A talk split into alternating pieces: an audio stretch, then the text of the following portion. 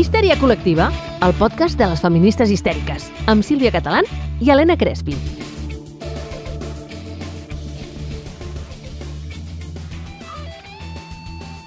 Hola, Crespi! Hola, Sílvia! Què tal? Com estàs? Molt bé i molt emocionada d'estar aquí amb tu una Que vegada guai, més. un cop més. Ai, sí. Ai, Benvingudes a totes les nostres oientes al vostre podcast histèrico-feminista, Histèria Col·lectiva. Avui, capítol número 18. El tercer de la tercera temporada. Mira que m'agrada això. El 3, que Uh. deien allà, és un número màgic. És un, és un dels meus números preferits. Ah. Mhm.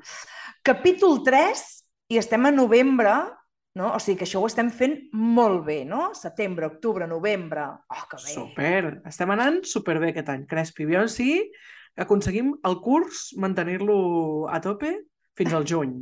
Ai, Vinga. sí, sí, sí, vinga, vinga, va. Va. A més a més, escolta'm, i això ho estem fent amb una reunió prèvia de treball per preparar el programa, eh? Ojo, cuidao, que hi ha guió Ah. aquí, eh?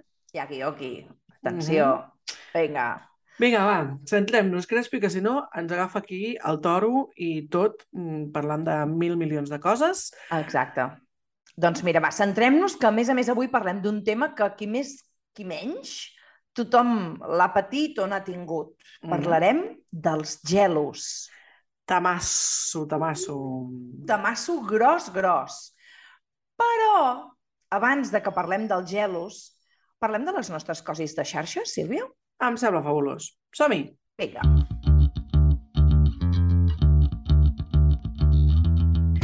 Doncs va, jo vull explicar-vos que eh, fa uns dies vaig anar, em van convidar a una xerrada en un congrés sobre eh, ginecologia i adolescència, que em va semblar molt guai i des d'aquí eh, vull tornar a agrair a les noies que van organitzar el congrés, a les doctores que van organitzar el congrés, perquè va ser un congrés superinteressant, centrat això, no? en la ginecologia de l'adolescent i, de, i de la infància, que trobo que és un tema, doncs això, com molt Que guai. necessari.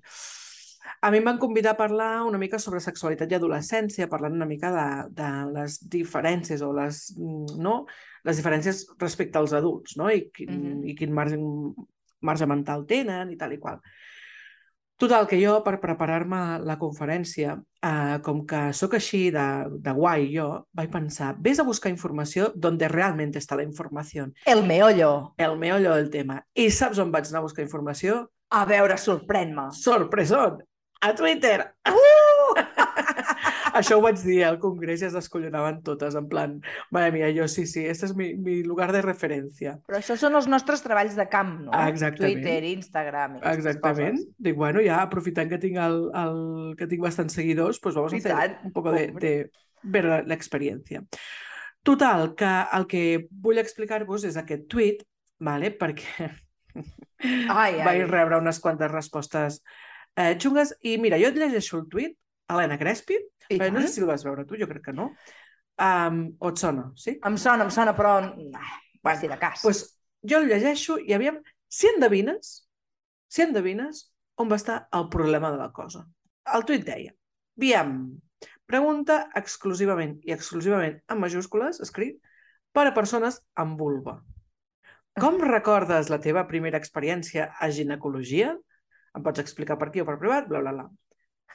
Va, Mira, quin és el drama del tema? no, és que tinc dues respostes. La Aviam. primera, que és meravellosa, que és no hi veig cap mena de problema, és una pregunta meravellosa. I la segona, coneixent què és cou, eh, és un uh, segur que van saltar les transfobes dient no vols preguntar dona en lloc de persona amb vulva Mhm. perquè invisibilitzes a les dones. Sí, estàs dient això, cosa que és una gran mentida podrida. Efectivament. O sigui, hi va haver persones um, que van criticar això, no? És que ja no es pot dir dona, és que ja no podem ser dones, és que no sé què. I jo, a veure, por Dios, centremos-nos. O sigui, evidentment, és que el ginecòleg hi hauria, ginecologia hi hauria d'anar totes les persones amb vulva. I tant, independentment No de només si les dones. Exacte. No només... I clar, és que clar, al final un deia, em va fer molt de riure, o sigui, em va fer molt de riure de, de, de la ignorància, eh? Uh, un deia, és que al final acabaran en el ginecòleg um, tots els homes amb vaginoplàstia. I jo, a veure, Uh, a ver, ¿dónde, a ver dónde nos estamos metiendo. Ai, per favor, em Sí, sembla sí. molt bèstia. És a dir, sí que és cert, Sílvia, que moltes vegades és difícil, no? I quan nosaltres ens dediquem a la divulgació a xarxes i a fer les nostres coses a xarxes, sempre podem fer una cagada, no? De dir, doncs, de, en algun moment pels viatge eh, sis normatiu que tenim, doncs, oblidar moltes vegades eh, de- d'anomenar les persones trans i crec que, a més a més, hi ha persones que sempre et responen i t'ho diuen amb molt d'amor i amb molta amabilitat, com Mhm. tothom. I llavors nosaltres aprenem i ho incorporem, però clar, és que és molt inclusiu parlar de dones, amb, ai, de parlar de vulves, Mm. no? Vull dir que Sí, sí. Un, un ginecòleg, una ginecòloga o qualsevol professional de la ginecologia doncs necessita, necessita, bueno, Mhm. ja, ja ens entenem, mira, no? I, i, i ajuda les persones amb vulva, no? Mm. I crec que, que l'any 2022 haguem d'explicar que no totes les persones amb vulva són dones i que no totes les dones tenen vulva. Doncs, bueno, crec que, que, que, que és trist, és molt trist. Pues sí, en aquest punt estem, així que res, o sigui, com sempre, cada cop que es fa un tuit o cada cop que almenys jo faig un tuit d'aquest tipus, doncs acabo detectant un munt de comptes que mm, meravellosament eh, desapareixen de la meva vista, blocant-los i Blocant. cap mena de problema, no perdem el temps educant a persones que no volen ser educades, esto ja te lo digo desde ahora, Ai, sí, sisplau. la qüestió és que vaig rebre, a banda d'aquestes respostes que feien molta pudor de terf, vale? uh, vaig rebre respostes que m'explicaven les seves experiències i déu-n'hi-do, eh? Déu-n'hi-do, Sí, déu-n'hi-do, aquestes primeres experiències. Realment hi havia moltes respostes que feien faredat, feien molta por. I, de fet, quan vaig anar al congrés els hi vaig dir, dic, ei, mm, mireu-vos el fil i mireu-vos les respostes. I, I jo ja sé que vosaltres, no? Eh, segurament que esteu aquí, no? La gent que va anar a aquest congrés doncs ja té una sensibilitat i suposo Clar. que no feu això, però, però bueno, també està bé veure on la caguem, no?, com a professionals I tant. i, i com no cagar-la. També em va rebre de boniques, eh? També hi va haver moltes respostes de ostres, doncs jo ho recordo superbé, la meva ginecòloga o el meu ginecòleg van ser superamables... Vull dir que, evidentment, també hi ha bones experiències. Però, però Déu-n'hi-do, va, ser, va ser un tuit intens que em va portar a, a remoure moltes coses. Escolta'm, compartim el tuit, no? Perquè també doncs, les nostres estimades histèrico-feministes el puguin veure per si de cas se l'han perdut, cosa que segur Exacte. que moltes, no? I molts ja, Mhm. ja l'han vist, ja l'han vist. I el compartirem des de les xarxes. Sí. Compartim-lo, sí. I tu, Crespi, què ens portes de les xarxes o de les cosetes que has anat movent aquest, aquest mes?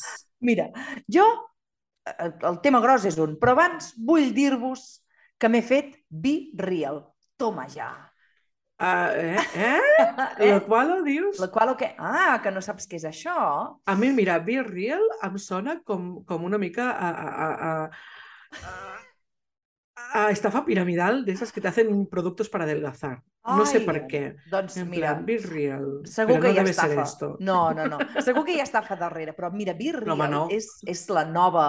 Uh, bueno, la nova, no sé quant de temps fa que hi és, eh? però és una de les aplicacions, no? de les xarxes socials que han sorgit últimament, i jo no havia sentit a parlar, perquè la nostra estimada Mariola Dinarès a vegades en parla no? a, a, a, Catalunya Ràdio, i l'altre dia vaig caure de quatre grapes a baixar-me-la, no? i me la vaig descarregar. I pretén ser una, fot, una, una xarxa en la que sembla ser que en un moment donat, no sé si és tota la població mundial o, pa- o va per zones geogràfiques, però tothom rep l'avís de que és el moment de penjar la foto. Estiguis fent el que estiguis fent, val? I llavors, el truc està en que tu penges la foto i a més a més hi ha, una altra, hi ha la càmera que t'està mirant a tu que també està fent foto. Llavors surt una combinació de la foto del que tu estàs enfocant més el que enfoca la càmera que t'està apuntant a tu, no? Uh I, a veure, clar, pretén vendre's com una xarxa que és la inversa, no, no com al revés d'Instagram, no? que està com tot molt més preparat. I aquí és, quan et diu, ara és el moment, tens dos minuts per penjar-la, per penjar-la en punt. Si no, més tard, pots penjar un late, no? una foto que va tard, d'acord? Però em, em sembla interessant. Sí, és cert, acabes, si la vols fer en aquell moment, acabes fent una foto, bueno, per molt que vulguis preparar alguna cosa, tens poc temps. Però, esclar, evidentment, si tu la fo primera foto que fas no t'acaba de convèncer, pots treure-la i tornar-ho a provar. És a dir, que també hi ha trampeta, eh? Però és molt divertit i és, és fantàstic perquè llavors jo ara tinc molt poca gent allà, però veus a la gent anant al supermercat, menjant, passejant el gos, no? Uh, fent esport, no? O sigui que, bé, mira, és una cosa així com... Jo és que m'ho baixo tot, Sílvia. Jo provo No, tot. no, em sembla interessant com a concepte. No, no, de debò no coneixia, eh? no en tenia ni idea. Estic una mica desconnectada realment de les xarxes Sí. perquè estic una mica saturadeta. És que Però mira, em sembla bé que es, que es lluiti en contra d'aquest postureo Sí. tan preparat no? de- Sí, sí, d'Instagram, sí. Que al final segur que, que s'acaba fent el que tu dius, no? Doncs, pues, ostres, tal... Però bueno, és xulo, és xulo poder... Mira, Sí. està bé.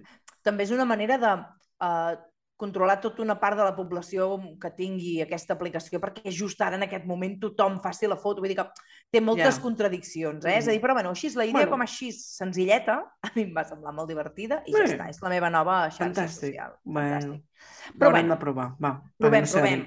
Jo t'animo, jo t'animo. Més hi ha la nostra estimada Liona, Oh, la nova, que que està meravella. també, que és molt divertit veure-la com està passejant a la seva filla i voltant per el súper. Jo la veig al súper, la veig al súper. Bueno, si està la Liona, llavors si estàs tu i està la Liona, ai que me voy.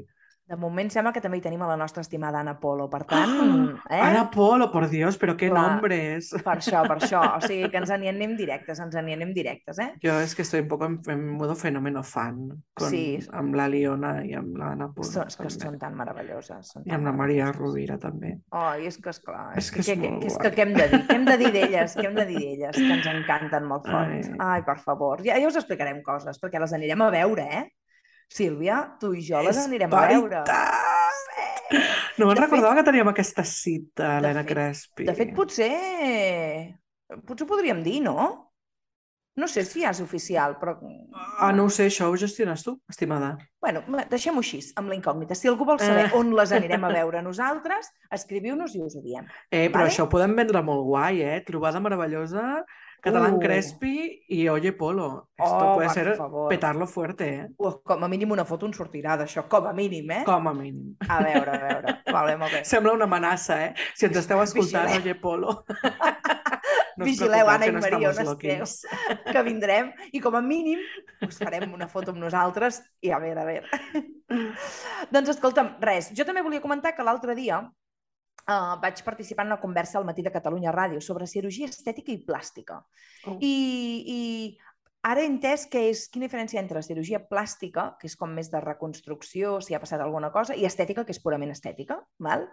I dic que això perquè ve a col·lació dir-te que els filtres d'Instagram i d'altres xarxes estan deixant petjada entre, sobretot, les adolescents i joves, Mm. I, i, i cada cop hi ha més cirurgians i cirurgianes que reben la uh, petició de... Mira, jo és que vull, veus, vull ser així amb aquest filtre d'Instagram, vull que em facis aquesta cirurgia, no?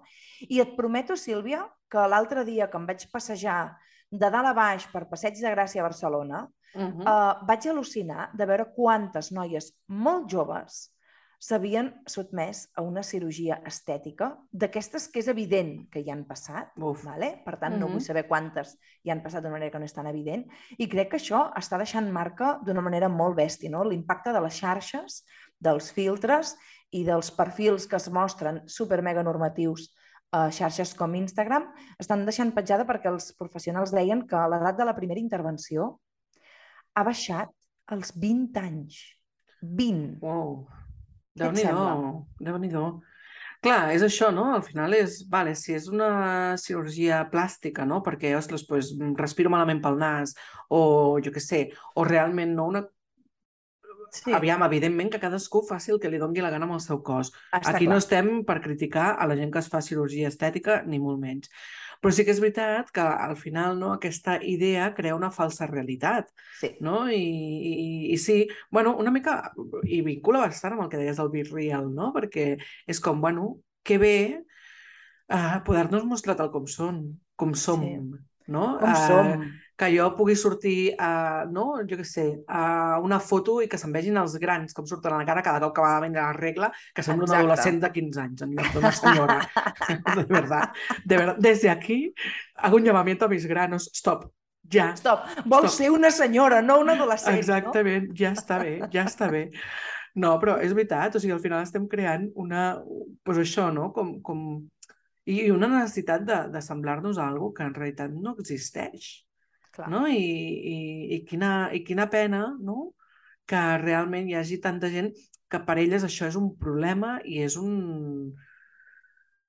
I és un merder al final, perquè és un merder econòmic, és un merder de salut, és un merder mm, psicològic. Està clar. Uh, uf, Està uf, déu-n'hi-do. Jo, jo crec que un dia podem dedicar una histèria col·lectiva a parlar de la, de la cirurgia estètica i tot plegat. És a dir, depressió estètica en general, però de cirurgia en concret. Crec que ens donarà per, per molt perquè tenim... Uf, aquí hi ha és tamarral, tamarral, eh? Sí, sí, sí. Mira, la depressió estètica mm, m'agrada. No sé si el tenim apuntat a la llista. No, Ara que l'apuntaré. sí, jo diria que sí. Si no, apuntem-lo, apuntem-lo. Vull dir Val. que apuntem Jo, jo que vaig més. prenent apunts aquí mentre anem parlant, perquè tenim un guió, però a veces no. A veces no, a veces no. Però escolta'm, escolta'm. Doncs mira, ara, ara, ara que ho estàs uh, apuntant i que estem com va tornant cap al guió, tu què et sembla, català del meu cor, si parlem una mica del tema que hem vingut a parlar avui? Sí, sí, jo crec que ja toca. Som-hi! El teu podcast histèrico-feminista. Doncs, estimades histèriques, eh, histèrico-feministes, eh, oients de histèria col·lectiva, ja ho hem dit abans, avui tenim un tema d'aquells que afecta pràcticament a tothom. La gelosia. Txan, txan, Uh, txan. És a dir, que parlarem d'amor, no, Sílvia? Uh, bueno, collons, Helena, no fotis. Aviam, aviam si t'hauré d'explicar ara que els gelos no són amor.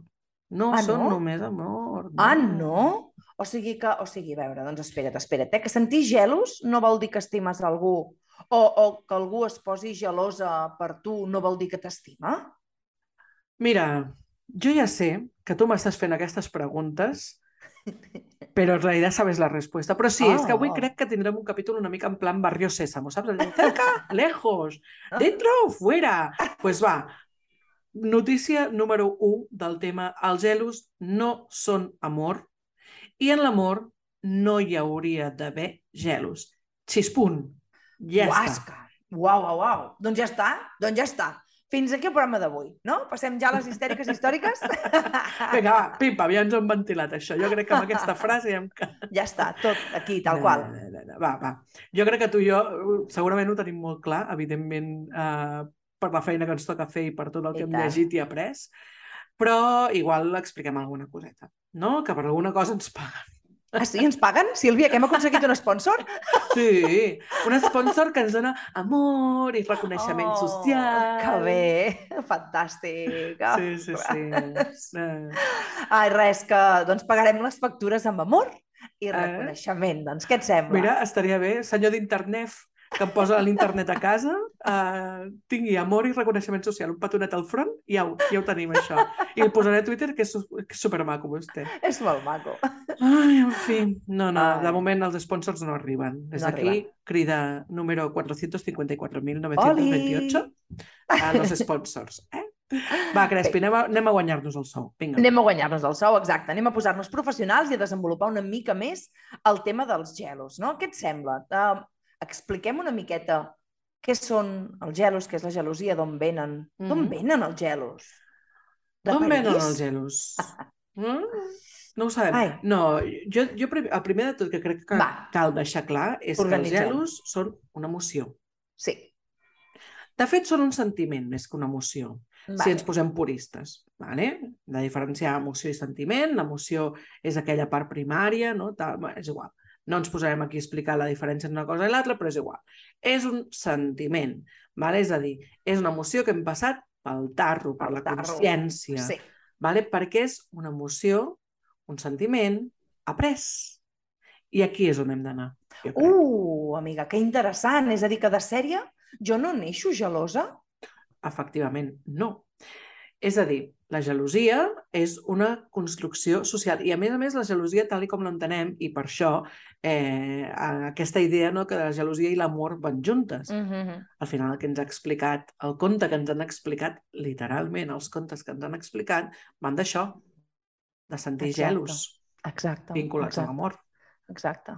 Per tant, eh, aquesta, aquesta espècie d'emoció, aquest sentiment en el fons que tenim, és algo que hem après. Ai, Sílvia, que m'estàs dient potser que la societat que tenim és una societat que està mm, ensenyant-nos un amor que no és de veritat. Ah, doncs sí, Oh, tal qual. És a dir, en l'amor, no? el, que, el que hi ha és un vincle, no? o una, un desig de vincle, potser, amb una persona a la que tu vols protegir, que vols que estigui bé, que vols que se senti bé, no? que, que la vols veure créixer. mm -hmm. L'amor no és la possessió. exacte. Tu preguntaves, d'on venen els gelos? Jo tinc, o, o almenys la meva hipòtesi que, que veig claríssima, és que els gelos venen d'aquesta idea de que, de que estimar algú és posseir-lo, que és propietat meva. Clar. I llavors, a més a més, es barreja amb una altra cosa com superimportant, que és les inseguretats personals, perquè, clar, si jo no puc veure totes les mostres de possessió, llavors el meu uh, circuit d'inseguretats personals s'activa i és un alarma, alarma, que se'n va, mm. no? Perquè sembla que no la tinc aquesta persona per mi completament, no? Clar, i això vincula molt també amb una altra idea de la societat, que és aquesta idea de la amatonormativitat. Vale? La el que ens diu és que tots estem destinats a tenir una parella. Uh. I que, a més a més, aquesta parella, no, aquest vincle amorós, ha de ser el més important de la nostra vida. Vale? Apunteu-vos aquesta paraula, perquè és molt interessant, amatonormativitat. És molt llarga, però és d'aquestes que a mi m'agraden, com el supercalifragilístico espialidoso, que m'agrada molt, Sí, o l'esternocleidomastoideo, m'agraden molt les paraules llargues. Doncs pues amatonormativitat, apuntem-nos-la. Jo I- me l'apunto. I part dels gelos, part, no tota, jo diria, que venen d'aquí, d'aquesta idea de que el meu, la meva finalitat no, ha de ser tenir una parella. I clar, Mhm. evidentment, si jo tinc una parella i de sobte començo a pensar oh, hòsties, i si la perdo? I si marxa? I si em quedo sol o sola? I si, i si, i si? I al final, clar, tot això el que fa és no, no, l'he de, l'he de lligar curt. Uau, mira, m'encanta tant com ho estàs explicant, uh, que per això a mi m'agrada molt veure com algú que també treballa el mateix que jo explica les coses, per seguir aprenent. M'encanta molt. Llavors, eh, clar, qui, qui pot sentir gelos? Qui els sent i qui no? O sigui, ve sempre de les persones que són insegures o, o, o, o persones que no s'han treballat aquesta part de la seva de, de la seva emoció i la seva raó? Jo, jo crec que, que de gelos en tenim totes, tots i totis. Sí. Això no vol dir que haguem de justificar-los. Mhm. Ojo, cuidao. Vale? Una cosa és tenir un sentiment i l'altra és com actuo en base a aquest sentiment. I ara anirem a això. Vale? Però, clar, els gelos jo crec que sempre parteixen d'una certa inseguretat. Um, al final, la vida, i ara em poso molt filosòfica, eh, però la, Uh. vida, la vida també és incertesa. No hi ha cap certesa a la vida. I llavors, bueno, doncs el vincle que tinc avui amb tu, amb la meva parella, amb el meu fill, amb les meves amigues o amb una persona que m'ha donat una feina, doncs demà pot no ser-hi. No ho sé. No ho sé. Que és probable que no passi això demà? Sí, però no ho puc saber. I llavors aquest, aquest neguit, no? aquesta necessitat de, de certesa, al final és el que ens fa com intentar-nos agafar. És com si lligo curt no? a la meva parella, sé que està aquí. Si la meva parella no, contínuament em demostra que m'estima i com m'ha de demostrar que m'estima? Doncs estant amb mi, fent-ho tot amb mi, um, dient-me cada tres minuts que m'estima... Clar, si fa tot això, jo em sento segura. Clar. Que és una falsa seguretat, al final, perquè torno. O sigui, la incertesa hi és. Però al final jo crec que el, els gelos també funcionen una mica com, com una mica bastant com una droga, no? És a dir, quan més um, actues en base als gelos, més necessites actuar en base als gelos. Clar. És a dir, cada cop necessitaràs més mostres de la teva parella de que t'estima i que vol estar amb tu i al final això acaba creant una parella fusional, vale? que és aquella parella que no saps ben bé on comença un on acaba l'altre, però és com és que aneu a cagar junts. Bueno, i que s'ha romantitzat tant, és a dir, aquesta Exacte. fusió de parella és la que s'ha romantitzat. Tant. I, de fet, és que, mira, preguntava, com podem aconseguir no tenir gelos en una societat que ens educa per incorporar-los, no? És a dir, a, a, que, ens, que ja aprenem com funciona tot això, tenint clar que els gelos són un ingredient necessari i que si no, la teva parella no sent gelos, uh, ai, és que potser no te l'estimes prou, no? O si tu no sents gelos, és que potser no és la parella ideal, tornant a aquesta metonormativitat que tu mm. -hmm. parlaves abans, no? És a dir, és que és molt difícil.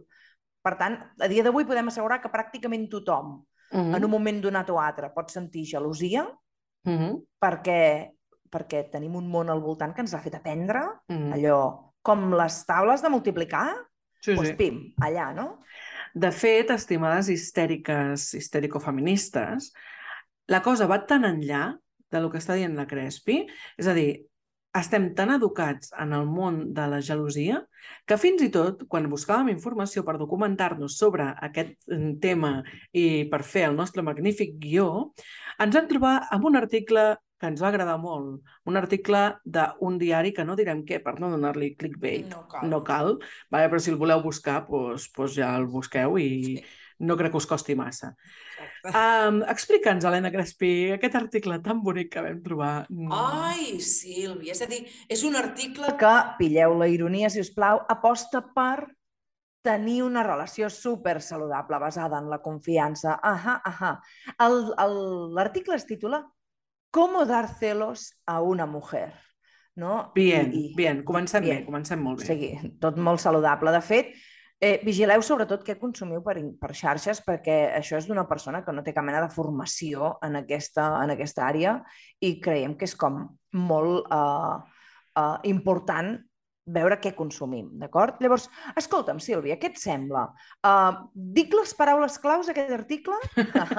Ai, Sí, va, són- compartim-ho perquè així ensenyarem a les nostres oients històrico-feministes a tenir una relació supersana. Exacte, vinga, anem a Va, buscar doneu-li com- gelos a la vostra senyora. Exacte. Vinga. Doncs mireu, primer hem de provocar la inseguretat. Val? Hem de fer que l'altra persona se senti insegura. Oh, quina cosa estarà- tan sana! Oh, diu, aquest tipus de sentiment es reflexarà quan vegis a la teva parella interactuant amb d'altres dones i és que la dona pensarà que no és digna del teu amor de parella. Per tant, què està dient? Per fer-la insegura, no? Diu, tu el que has de fer és com mostrar-te com interessat també per altres dones. Clar, tot això és molt cis heteronormatiu, eh? Sí, sí, està sí. clar, eh? Bueno, a més a més, això, aquesta idea de la superioritat, no? De que, Sí, sí, fixeu-vos, sí, sí. aquí eh, ja ens està dient, no, no, les parelles no poden ser d'igual a igual, tiene que haber uno que Exacte. sea superior al otro per collar-la a prop.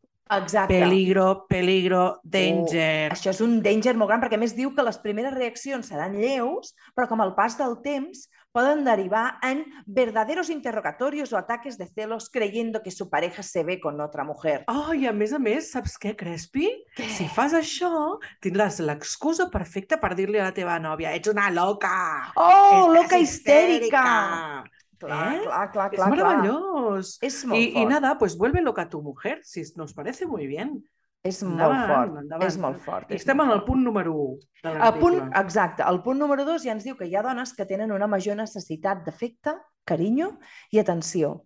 I que això va molt relacionat amb la seva... És una mica redundant, eh, tot, però bueno, que va derivat de la seva inseguretat, inclús algun tret de personalitat, i que si una dona té més necessitat d'amor, té, o li apareixen més freqüentment, la gelosia, d'acord? Perquè si té molta Mhm. necessitat i veu que tu reparteixes la teva atenció amb d'altres persones, doncs llavors aquí entrarà no, a, aquesta gelosia.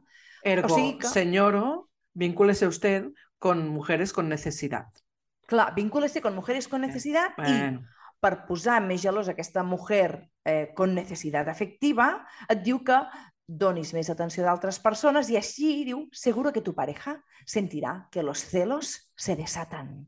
Uh! mare de un- Déu, m'estic posant molt histèrica. Que necessitarem una ambulància d'aquí molt poquet, eh, santa. I llavors, mira, també diu que una altra manera, punt 3, no? és, atenció, uh, mitjançant la percepció de superioritat. Si una dona Ah. sent que està amb un home que és superior a ella en qualsevol aspecte, doncs llavors, um, doncs, clar, evidentment sentirà més gelos i, a més a més, és que, és que, no, és que és descaradíssim aquest article. Un paso más allá para dar celos es tener más amigas que puedan suponer una amenaza para su autoestima. O sigui, vés a matxacar aquesta tia, si us plau. Vés a matxacar-la. Molt fort, molt fort. A veure, què tenim? És Que molt mal, fort. És que... que- Quants punts hi ha aquí? Sis, no? Vinga, va. Diu, Uh, la confi... Punt 4. La confiança és una de les claus que desencadena la gelosia, val? és a dir, que uh, hem de... No, quan diu hem d'intentar que no confiïn tant en tu perquè així també tindran més gelos, és molt Ah. fort, eh? Molt sí, fort. sí. Molt sa, molt sa. Molt sa. I llavors, mira, la, el número 5 a mi em sembla una brutalitat. Vull dir, no sé què està intentant cultivar aquesta dona, si una relació d'amor o una relació de maltracte. Eh, eh, eh. Home, Per què diu? fi- fins al moment és una relació de conviértete en un maltratador, que jo li Exacte. canviaria el títol a l'article. Però bueno, Exacte. És com convertir-te en un maltratador en seis passos. Diu que una altra manera de fer sentir gelosia a la teva parella és si no passes suficientment de temps amb ella, perquè, clar, llavors ella es preguntarà on està? Potser està amb aquella seva amiga, potser està amb aquella dona més guapa, potser ell no sé què. És però fort. fixa't, però fixa't, a més a més, la base no, d'aquest article és, la base és has de passar molt de temps amb la parella perquè si una parella de debò és com, escolti'm, doncs és que hi ha parelles que passen poc temps juntes i Exacte. s'estimen moltíssim i que bien i que fantàstico. I que no estiguin juntes les 24 hores del dia, doncs no vol dir que estiguin amb d'altres persones, a no ser que es tingui un pacte obert de relació i es pugui estar amb d'altres persones. bueno, potser sí estarà amb d'altres persones, però potser no fent allò que activa aquesta, aquesta inseguretat. Eh? I l'últim punt diu, una manera de provocar gelos en la teva parella és malinterpretant el seu comportament. És a dir, el resum és que es cregui que està boja, que es cregui que és una histèrica, que s'ho està inventant. D'això se'n diu, estimades eh, histèricofeministes que ens escolteu, d'això se'n diu la tècnica de la llum de gas. Exacte. Es a dir, Exacte. yo no he dicho esto, ¿qué me estás contando? Eres una celosa histérica. Es que yo en realidad no, pero en realidad sí. Pero si has Exacto. leído en la mierda el artículo este, Ah, clar. ¿cómo me dices que no? Desgraciado. És que és, És que, és fort. que se'm queda petita la boca per tanta merda que ell diria aquesta persona que ha escrit això. I és que, a més a més, o sigui, de debò, a mi em va fascinar l'article, fascinant en el mal sentit, Sí. però em va fascinar encara més que estigués escrit per una persona que firma amb un nom femení. Exacte. Sí, que sí, vete tú a sí. saber si es un señor con pene cis Que- y se ha puesto el nombre para disimular. No ho sabem, Sí. perquè això a les xarxes vete tu a saber. Sí, també Vale. podria ser, eh? perquè a més a més, veient d'on és, que no ho direm, eh, que ho escrigui una dona justament aquí és molt xungo, eh? I escolta'm, escolta'm, escolta'm, em deixes llegir-te una cosa? De l'article? Sí, hi ha cinc comentaris no a ho l'article. No ho sé sí. si, si et deixo. Helena, m'estic posant molt histèrica. Ai, per favor, és que és molt fort, és que és molt fort. Oh, sí, llegeix, No, llegeix, mira, llegeix, llegeix no, no, no. perquè els tinc al davant i val la pena. Val la pena, val la pena. Només hi ha el primer que és cuando mi hembra me pide tiempo yo le doy una buena cargada de leche condensada. Però no que asco, chaval! Qui, qui hi ha gent que té ganes de dedicar temps a fer això? Però, va, tret això, hi ha gent que diu, interesante, ahora podré maltratar a mi novia. Bueno, bien, bien. Eduardo, gracias. Gracias, Gracias, por poner un poco de sensatez ahí. Enfermos mentales, diu, dar celos a tu pareja, una persona que busca intencionadamente hacer daño a su pareja por medio de los celos, sinceramente no está enamorado, ni está bien de la cabeza, etcétera, etcétera. Molt bé, Gràcies, gràcies, Cris. també, Cris. Exacte, ¿eh? Y diu, esta guía, en mi opinión, parece una guía para el maltrato psicológico. Gràcies, Daniel, Ai. por Dios. Almenys I- la gent llegeix amb esperit crític, cosa que em Sí, sorprèn sí, sí, venint sí. del mitjà on està escrit On això. està escrit, sí, sí, sí, però diu això, eh? diu, però por Dios, ¿qué clase de enfermo mental jugarà con los fantasmas de la mente de su pareja? No, és a dir, que està molt bé que almenys té Ah, pocs bueno. comentaris, però que no hagin vingut els trolls a fer aquí cullerada, sinó que hagi escrit gent que realment... És que, clar, aquest article, com el poden vendre com algo per donar gelos? Si és un manual de com convertir-te en un maltractador de calaix. El manual Sí, del clar. perfecto maltratador. De Exacte, fet, exacte. Crespi, ara, ara faig... O sigui, això, mira, estimades oyentes, això està fora de guió, però eh, jo, com sempre, i la gent que em coneix ja ho sap, eh, voy siempre un poquito más allá. I anava a dir, hi ha un llibre que es diu, a mi m'agrada molt, que es diu, jo igual crec que n'he parlat algun cop, es diu El arte de amargarse la vida. Uh -huh. No és el del Sant Andreu, eh? No, que es no, el arte de no amargarse la vida. Este no, no, No. per favor, este no, no. nos gusta, No, nada, fuera. no, error. És el arte de amargarse la vida, que és el meravellós, fantàstic, genial Paul Václavic, Sí. vale? és meravellós, i és un llibre que, eh, mitjançant la ironia, no, fa un manual perquè tu aprenguis a amargar-te la vida. Llavors, aquesta gràcia no, de, de les coses així com contraintuitives és que tu te'l llegeixes i penses, hòstia, és que jo estic fent això, per tant, si faig això m'estic amargant la vida, per tant, faré lo contrari. Doncs pues igual podíem fer un manual per a maltratar a tu pareja. Clar, mira, si vols, ostres, no estaria malament, eh? Ya, el problema es que hi hauria Ujú. gent que se l'agafaria y diría, mira, pues voy a hacerlo. Pues voy a hacerlo. Porque hay gente que está muy mal del tarro, no pasa Sí, nada. Sí, però- sí. Però bueno, ahí lo dejo como propuesta Escolta'm, de escolta'm, treball. llavors... Hem d'escriure a un llibre, Crespi. Hem d'escriure un llibre. Ai, carinyo, tu i jo hem de fer tantes coses juntes que no ens dona la vida. No, Necessitem no ens da, no tres. ens da. i O no en tindríem quatre, prou. sí, sí. Exacte, no en tindríem prou. Per tant, mireu, o sigui, una mica com a conclusió moda d'aquest article és res, que no, que, que no, que no, no s'han de donar gelos. En una relació sana no s'han de voler fabricar gelos. Una cosa és que se'n puguin sentir precisament per tot aquest apòsit educacional que hem rebut en el que se'ns educa per tenir gelos. Per tant, bueno, què fem si veiem que sentim gelos? Doncs, ostres, aprendre a gestionar les nostres emocions, no, Sílvia, i els nostres sentiments, no? I saber com funciona tot això. Bueno, és que és tal qual, això, no sé. Exacte. Ai, Ah, sí. Ai, bueno, bueno, escolta, mira, fem una cosa, perquè això jo crec que ens ha posat encara més histèrico-feministes, encara ens ha posat aquest Si- article si cabe. de Mordor, Mm. si cabe, si cabe. Però va, per seguir una mica amb el tema dels gelos, no? Um, ja sabeu que des de que hem començat aquesta temporada, doncs uh, en cada programa tenim algú que ens explica coses doncs avui tindrem algú que ens explicarà coses sobre els gelos, d'acord? Um, en aquest cas tenim a la nostra estimada Imma Sust, que suposo que ja la coneixereu i si no, doncs esteu trigant a anar a buscar qui és. És uh, una dona, periodista, escriptora, assessora de joguines eròtiques. Ai, avui us recomanarem coses d'ella. Per tant, què us sembla? Sílvia, què et sembla?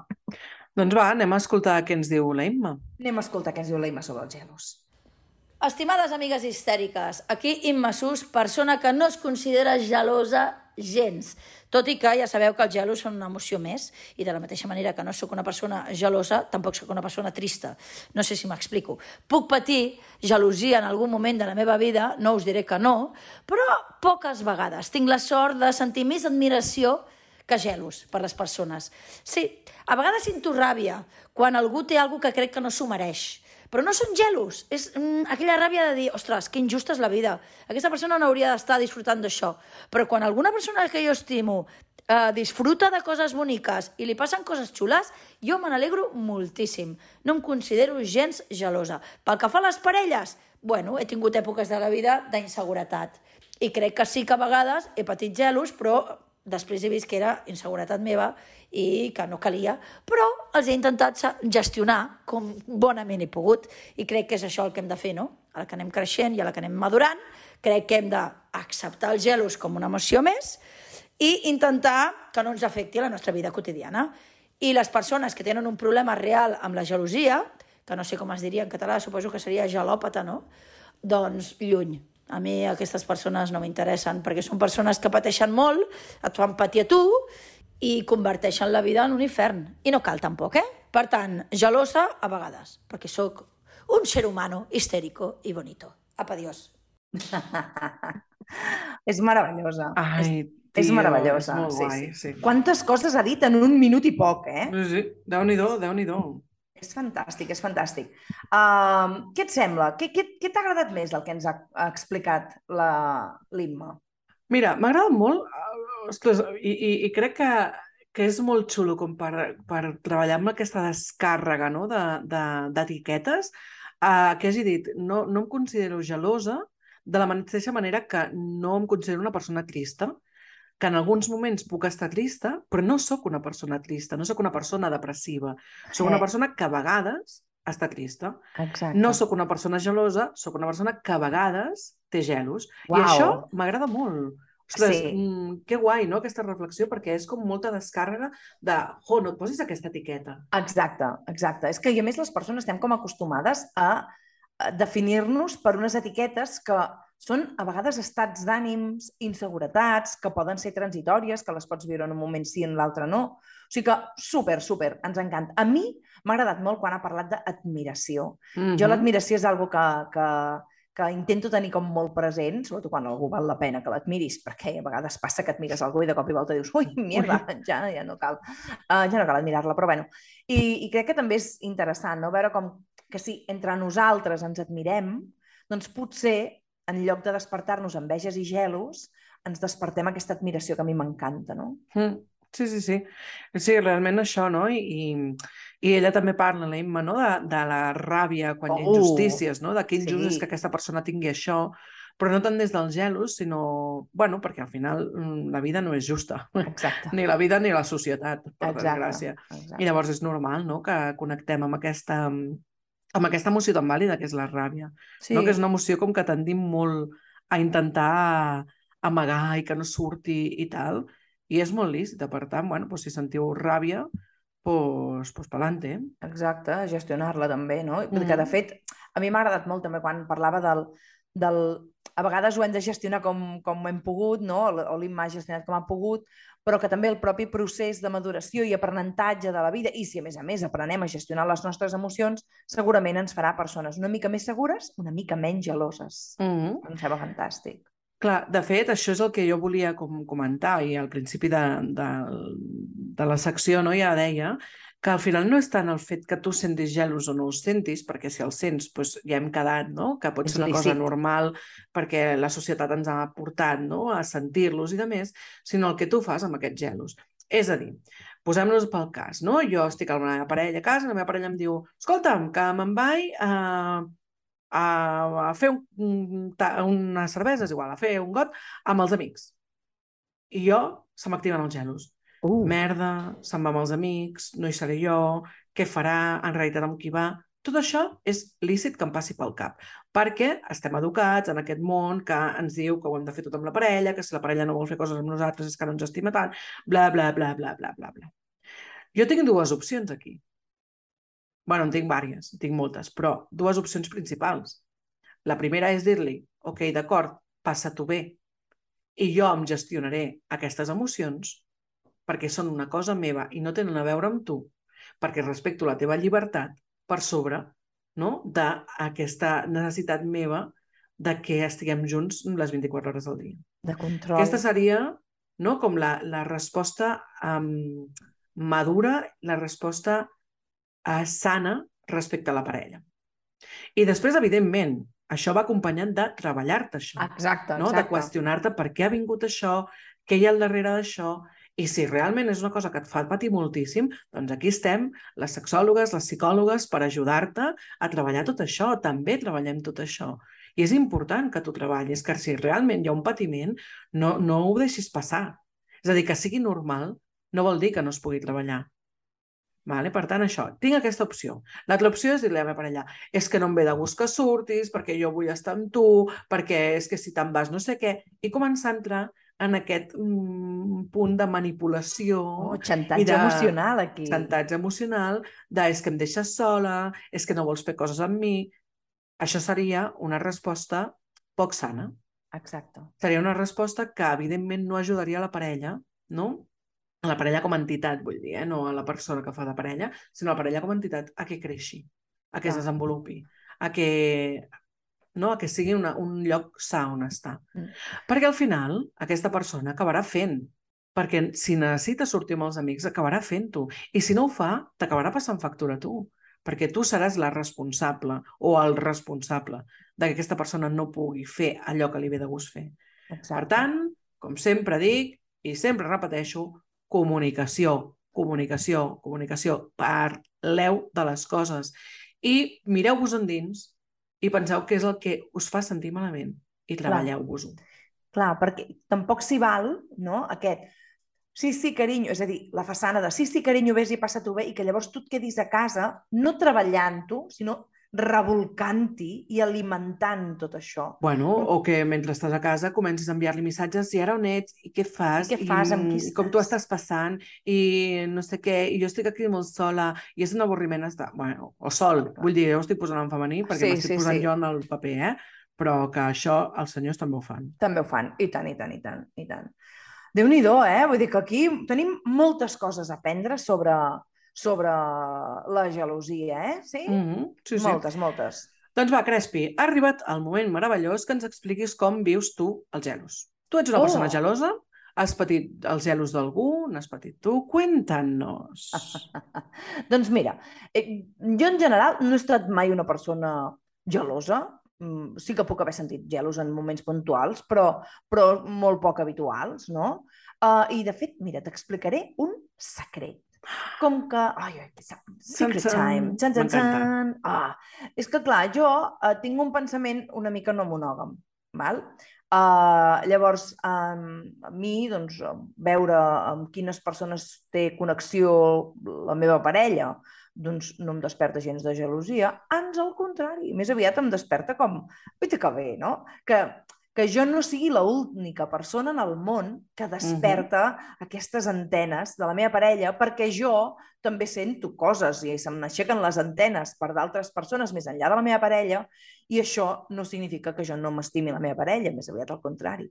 No? O sigui que, que no, que no, que en general jo els porto molt bé. Sí que, mira, si t'he d'explicar, t'explico un dia, fa molts anys, que sí que vaig sentir una mica de gelos quan un exnòvio em va dir, atenció, li he anat a dir a aquella noia que és molt guapa i que la trobo super atractiva i que si no fos perquè estic amb tu, estaria amb ella. I a sobre, a sobre, el, el, el tio em va dir que, que m'ho deia com algo positiu, saps? En plan, uh, oita, que, que, que bé, no? Que com que estic amb... Li he dit que, clar, com que estic amb tu, eh? Mare de Déu, Crespi. Això és motiu de ser, ser és absolutament, motiu però, de però, ser, sí. però és totalment. O sigui, És però fort, molt eh? mal. Home, És normal que fort. se't despertessin els gelos i una mica de ràbia. Jo crec que ara, si, si ara tu a passar això, Sí, crec que et, et despertaria més, més ràbia i més, Ràbia. tio, ets un capullo i, Exacte. i no et vull al meu costat, que gelos. Però clar, si això et passa, no?, quan, quan ets adolescent o quan ets Ai, jove i sí. encara no t'has treballat i tal, doncs evidentment que et desperta gelos, perquè Ai, el paio... Bueno, igual el paio havia llegit l'article aquest de com Ah, potser sí. Potser sí, potser sí, potser sí, clar, no? Però clar, em va venir a tocar totes les meves inseguretats. A més, va escollir una noia alta, bueno, més alta que jo, super prima, super no sé què. I clar, jo estava allà així tota rodona, tota estupenda i tota fantàstica pensant, uh! O sigui, em va activar totes les inseguretats en un moment donat. Muy Evidentment, mal. és, és una relació que per sort ens en vam adonar, almenys jo, que no tenia futur. Ni de conya, ni de conya. O sigui que, ah, escolta'm, escolta'm, escolta'm. Molt bé, jo ja vinc amb els meus secretitos, però i tu, Sílvia, com, com ho portes, això? Què tal, els gelos? Doncs mira, jo, en realitat, a les parelles mai no he estat massa gelosa. Sí que en alguns moments puntuals, doncs, no, això, es desperta alguna inseguretat i tal, però no, no he sigut uh, massa gelosa. De fet, no, no, em fa, no em fa res que la meva parella quedi amb altres persones, que, uh, doncs això, no?, que faci coses... A, al contrari, és que m'agrada, no? Perquè, a Clar. més a més, és com que xulo, no? Pues una mica el que tu deies, que tinguis uh, aquesta vida al marge, no?, de, de la parella, em sembla super interessant. De fet, recordo un moment amb el meu primer xicot, que jo devia tenir, què, 17, 17 18 anys devia tenir jo per aquell, per aquell entonces. Sí. I un, a, mi, a mi, jo, ara va el moment de confessió, mai m'ha agradat massa el cinema. Vale? Oh! Ja sé, ja sé, ja ho sé, ja ho sé. Sílvia. Ja ho sé, Helena Crespi. Bueno, no passa res, t'estimo igual. Gràcies. Jo- Però mira, és, és, mira, el, el Cadascú- defecto que tenia que tener yo, pues ese es mi defecto. no m'ha agradat massa mai el cinema i, aqu i aquell xicot meu pues, li agradava molt. I llavors, un dia, uh, se'n van al cine amb la seva veïna, vale? se'n van anar els dos al cinema. I jo li vaig explicar a unes amigues, tal, com és que no has quedat avui amb l'Òscar? I jo, mira, perquè s'ha anat al cine amb una, amb una amiga. Tia, què dius? I no et fa por? I jo, clar, en aquell moment em va semblar una pregunta supermarciana, en plan, per què m'ha de fer por que se'n vagi al cinema amb una, amb una persona? Jo sé, no. Tia, que clar, que el cinema és superromàntic. Estem parlant això, 17-18 anys, eh? Clar. Que és superromàntic, que tal, i jo, hòsties, doncs jo què sé, no, ni se m'havia acudit, saps? O sigui, en aquest punt estava jo de la meva seguretat del, i, i, de, i de lo poc important que, que trobava el fet, això. Clar. Però tot i no sentir gelos de, de les parelles, sí que és veritat que jo sí que he sentit un, o, o allà on més em patint el tema dels gelos és amb les amigues, saps? Uh, Sí, sí, sí. Amb això sí que encara, encara avui en dia és una cosa que em treballo, eh? perquè les psicòlogues, vamos al psicòlogo, claro. la psicòloga, i la meva psicòloga és meravellosa i fantàstica, um, jo m'estic treballant aquesta inseguretat, perquè aquella sensació de, ostres, han quedat elles i a mi no han quedat, o ara han quedat i jo no hi sóc, i a veure què parlen, i, no? i elles sembla que tinguin un vincle més fort que el meu, és com que em genera una certa inseguretat, però al final mm, també té un punt social, això. Eh? És xulo, és xulo, però que precisament tu també, com a psicòloga, també puguis dir, mira, a mi també em passen aquestes coses en aquest tema, i és un, no puc evitar-ho, però ho aprenc a gestionar i ho treballo, no? Però, escolta'm, Sílvia, saps què? Què? És que això també té una explicació patriarcal. Hombre, Ai, és el mite de la Cuéntame. millor amiga, és el mite de la millor amiga, best friend forever. Uh, I, i, és i- molt americà, això, eh? És molt americà. És la meva BFF. Oh. BFF, clar, és que ho diuen així, eh? És la meva BFF, no? Jo, uh, what, what, no? I fins que ho vaig entendre. Uh, però clar, és a dir, a les, a les nenes ja des de petites se'ns educa també perquè tinguem aquesta millor amiga i és la millor amiga de l'ànima i és com, gairebé tot com una parella, però en principi sense sexe, no? I, i, Mhm. i clar, um, ens eduquen perquè pensis que ets menys millor amiga, perquè de millor amiga només n'hi ha una, única i exclusiva, i si se'n va amb una altra... O sigui que Buah, això dona per un altre tamarral d'histèria col·lectiva. O sigui que res, que, que tots aquests gelos en el fons són superpatriarcals. Ai, Crespi. Si és que el que nosaltres voldríem és que totes les histericofeministes que ens escolten tinguin relacions amoroses, unes relacions sexuals meravelloses i lliures del patriarcat. Ai, t'imagines, Sílvia, un món on realment vivíssim l'amor d'una manera sana, plaent, satisfactòria, sense Mm. gelosia, ni baralles, ni res de tot plegat. Quin món tan bonic. Ai, és el, seria el nostre món ideal. Ai, Escolta, un Crespi, què et sembla si anem a parlar una miqueta d'aquestes dones meravelloses, fantàstiques que ens guien a aquest camí de les relacions mm, lliures de patriarcat i Ah. sexuals i amoroses meravelloses? I tant que sí. Som-hi, anem a les histèriques històriques. Histeritza't. Aquí ets lliure de fer-ho. Histèria col·lectiva. El teu podcast histèrico-feminista. Helena, avui parlem d'una donassa de la que ets superadmiradora. És que te... vosaltres no la veieu, però ja l'estic veient i li estan brillant los ojitos. Parlarem d'una actriu que va marcar tota una generació. Escolta, ai, calla, calla, calla, que és que tu no em veus, eh? Jo estic aquí a punt de plorar, a punt de plorar. Ui, em, em cau la Suelta-la. llagrimeta mentre parli d'ella, eh? O sigui que... Ai... És que l'ho teu amb aquesta senyora i amb el seu personatge principal, no? per la que és més coneguda, és muy fuerte, Crespins. És molt fort i tu no saps com de contenta estic avui, avui, avui, de que parlem d'ella. Oh! Va, doncs, parlem avui d'una històrica històrica molt pel·liculera, la Carrie Fisher. Ai, la meva Carrie Fisher, per favor, quin amor.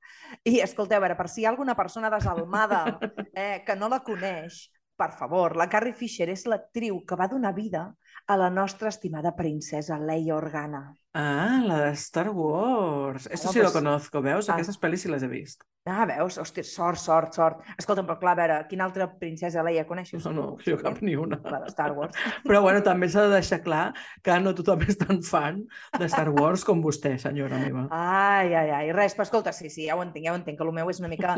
Però que qui no hagi vist, si us plau, les pel·lícules de Star Wars, que posi pausa ara, les veu totes, vale? Oh, joder! I, bueno, I d'aquí tres anys torna. D'aquí tres anys torna, no, perquè és que és un sacrilegi no conèixer la princesa Leia uh, l'any 2022. Però, però aviam, Crespi, tu ens hem de parlar de la Carrie Fisher o de la princesa Leia? Perquè al final el, el personatge se comió a la persona o què? A veure, clar, sí, és que se l'ha comido un poco.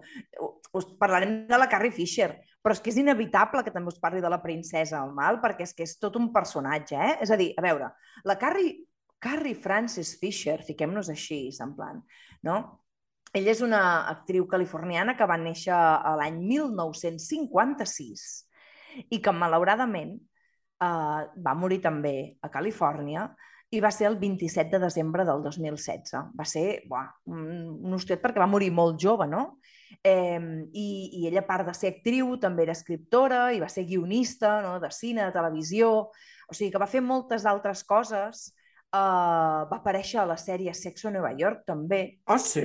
Fent de Carrie Fisher, és que és meravellosa, fent Que d'ella bo! mateixa. Carrie Fisher as, as herself. I, i, I és meravellós, no? Però, clar, és més coneguda per interpretar el, piper, el, el piper, el paper de la princesa Leia Organa en les pel·lícules de Star Wars. A més a més, va ser nominada a aquest paper eh, als premis eh, Saturn per aquest paper, o sigui que ho va fer molt bé, és que és meravellosa, és meravellosa. T'explicaré una cosa, ara us t'explicaré coses de la princesa Leia, però t'explicaré una cosa molt xunga, Foli. que, que crec que és important que les nostres histèricofeministes sàpiguen. Al principi sembla ser que no li volien donar el paper perquè estava una mica massa grassoneta per ser la princesa Leia. Mm, A veure, perdoneu, a veure, a veure. a veure. O sigui, una princesa Leia que recordem que no ha existit mai.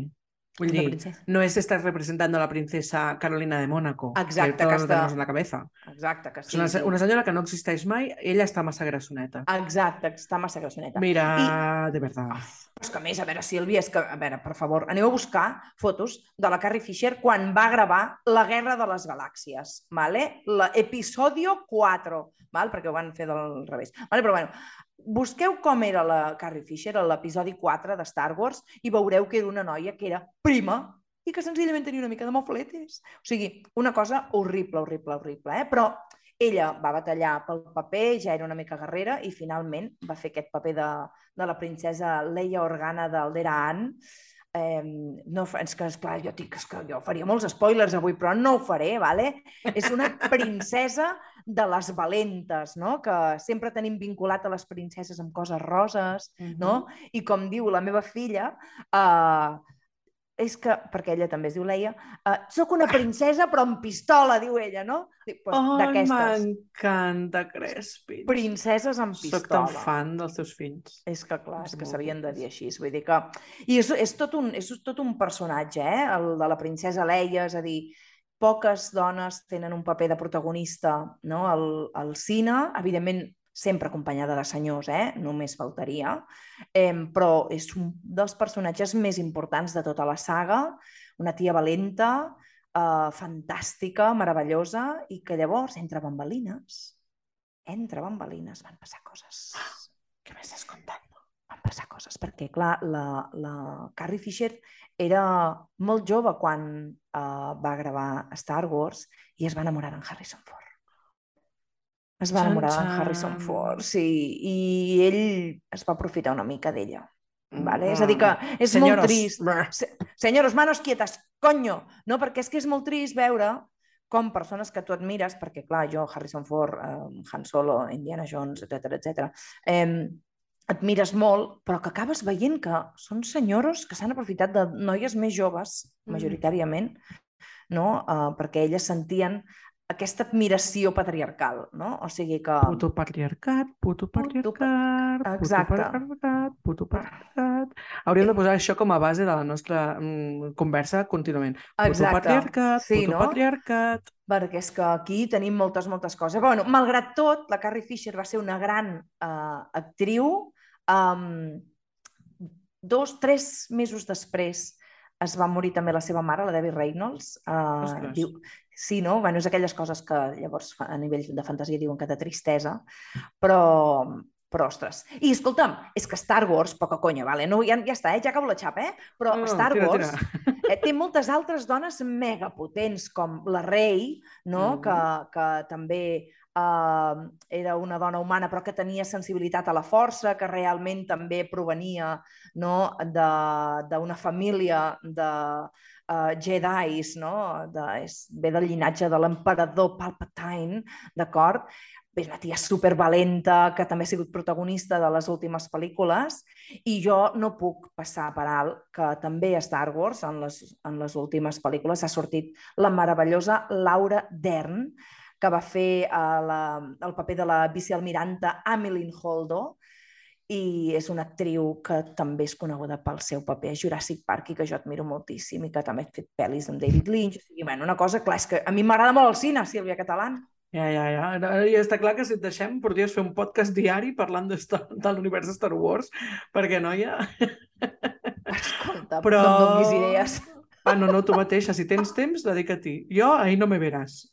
Jo el tema Star Wars no lo domino. Així que... Escolta'm, ens anem donar les recomanacions histèriques perquè se'ns està anant ja el temps amb això. No puede ser. I no s'hi val, no s'hi val recomanar veure Star Wars, d'acord? Bueno, vale, no recomanarem Star Wars. Vinga, doncs som-hi amb les recomanacions histèriques.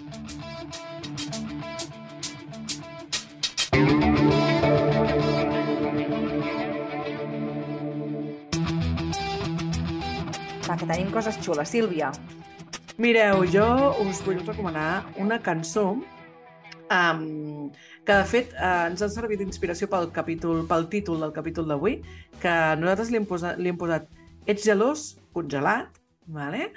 i en aquesta cançó, que és una cançó en realitat dedicada al, als petits de casa, Mhm. vale? i és un grup que ja hem recomanat en alguna ocasió, però és un grup que jo sóc super mega fan, a casa en som super mega fans, escoltem les seves cançons molt sovint, uh, i és el grup eh, que es diu Xiula. Si no el coneixeu, de debò us ho dic, que encara que sigui un grup d'animació així com per canalla i de més, té lletres Són meravellosos. I sí. aquesta cançó, que es diu T'estimo bastant, uh, hi ha un trosset que és molt xulo, uh, us, us dic què diu i després us poso el tall, vale? diu No sóc teu ni tu ets pas meva, que potser et sembla una propietat. Em vas dir que m'estimaves per sempre i fins l'infinit, però he estat comptant les faves i en surt un nombre molt més petit. Que ets gelós? Un gelat. Que ets fogós? Doncs ara m'he fugat. Possessiu? Potser nou. Abusiu? Au i prou. I m'encanta. perquè és- Meravellós! o sigui, tant de bo, tant de bo, uh, totes les criatures es tatuessin aquest, uh, aquesta lletra al cap i, i els adults també. Ah, Però sí? les criatures, que són les que faran les relacions del futur, ostres, mm, per favor, poseu-los-hi cançons d'aquest tipus. A més a més, torno, ja ho vaig dir en el dia que vam recomanar Xiula, però de debò, o sigui, tenen unes lletres molt xules, uns ritmes molt xulos, connecten molt amb una música de debò, que no és una música de, mm, infantil d'aquestes que ens avorreix Exacte. adults, Mhm. vale? I, i amb uns valors meravellosos. Heu de- heu d'escoltar de, Xiula, heu d'escoltar Xiula, punt i final. Ja està. Exacte, ja està, categòricament. Som-hi, escoltem-los una mica. I què ens recomanes tu, Crespi? Doncs mira, jo us vull recomanar dos llibres. Avui hem parlat de gelosia, llavors eh, hi ha un llibre que parla de gelos que es diu El libro de los celos, de la Mira. Cathy Labriola, està a l'editorial Melusina i malgrat és un llibre que s'emmarca sobretot en com gestionar la gelosia en relacions no monògames, Ah. doncs jo he pensat que seria una molt bona base perquè també aprenguem a gestionar els gelos independentment de um, el tipus d'orientació relacional que tinguem, perquè a més a més és molt pràctic, és molt didàctic, hi ha exercicis i, i crec que et fa pensar molt no? en com sents tu els gelos i en com els gestiones. Val?